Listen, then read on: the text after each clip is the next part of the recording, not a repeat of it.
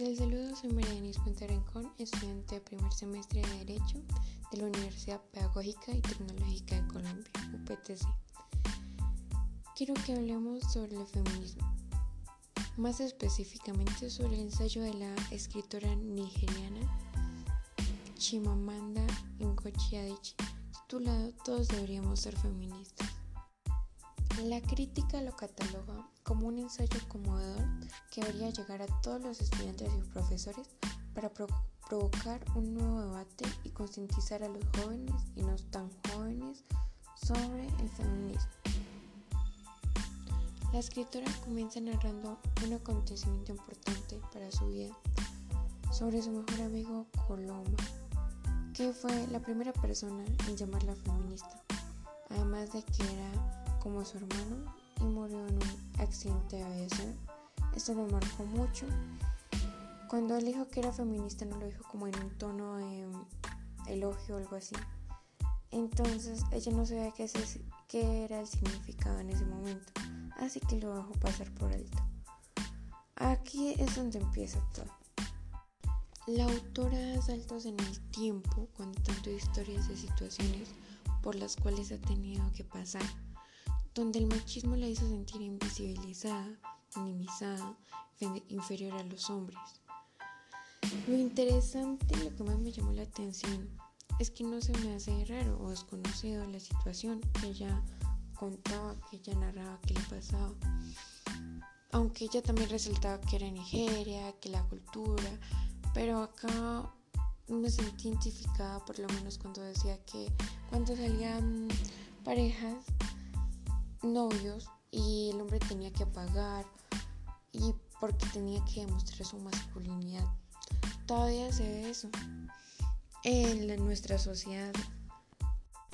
El machismo todavía está presente, que ha disminuido, sí, algo, un poco, pero aún es palpable, aún queda como eso. Y pues algunas personas piensan que no, que eso ya no se da, que es historia, Ah, en cambio, Aichi nos dice que aún están ahí y que el feminismo no es odiar a los hombres o actuar vulgarmente o connotaciones negativas que le dan, sino es simplemente ser una persona que cree en la igualdad social, política, económica de los géneros. La cultura también es muy influyente en nuestro país, al igual que Nigeria acá hay la idea, todavía existe esa idea extremadamente conservadora de, por ejemplo, que en la familia la mujer es la que se tiene que quedar en la casa, atendiendo a los hijos, lo de los oficios domésticos, y el hombre es el que sale a trabajar. Eso se da más como en las zonas rurales del país.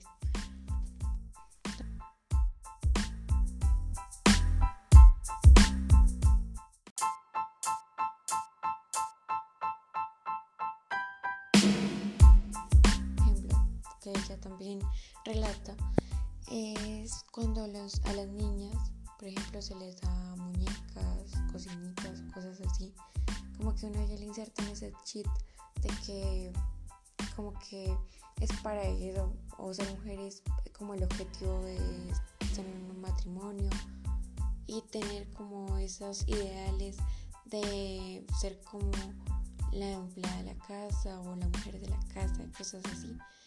En cambio el hombre es más, le dan como más, con más libertades, que, le dan como juguetes como carros. Y esos pequeños actos van como más allá, como que le dan como esa mentalidad de que las mujeres solo son para la cocina o las minimizan, que no pueden como aspirar a cargos altos como la política. Nuestro país nunca, hace un sabemos, no ha habido ninguna presidenta.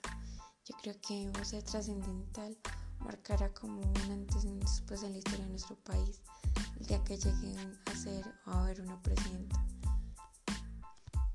Así como dice Aichi, la cultura no hace a la gente, la gente hace la cultura.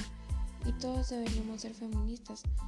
Las mujeres deberíamos empoderarnos más, creer más en nosotras mismas, tener poder sobre nosotras mismas. Y los hombres apoyarnos, apoyar esa igualdad de género,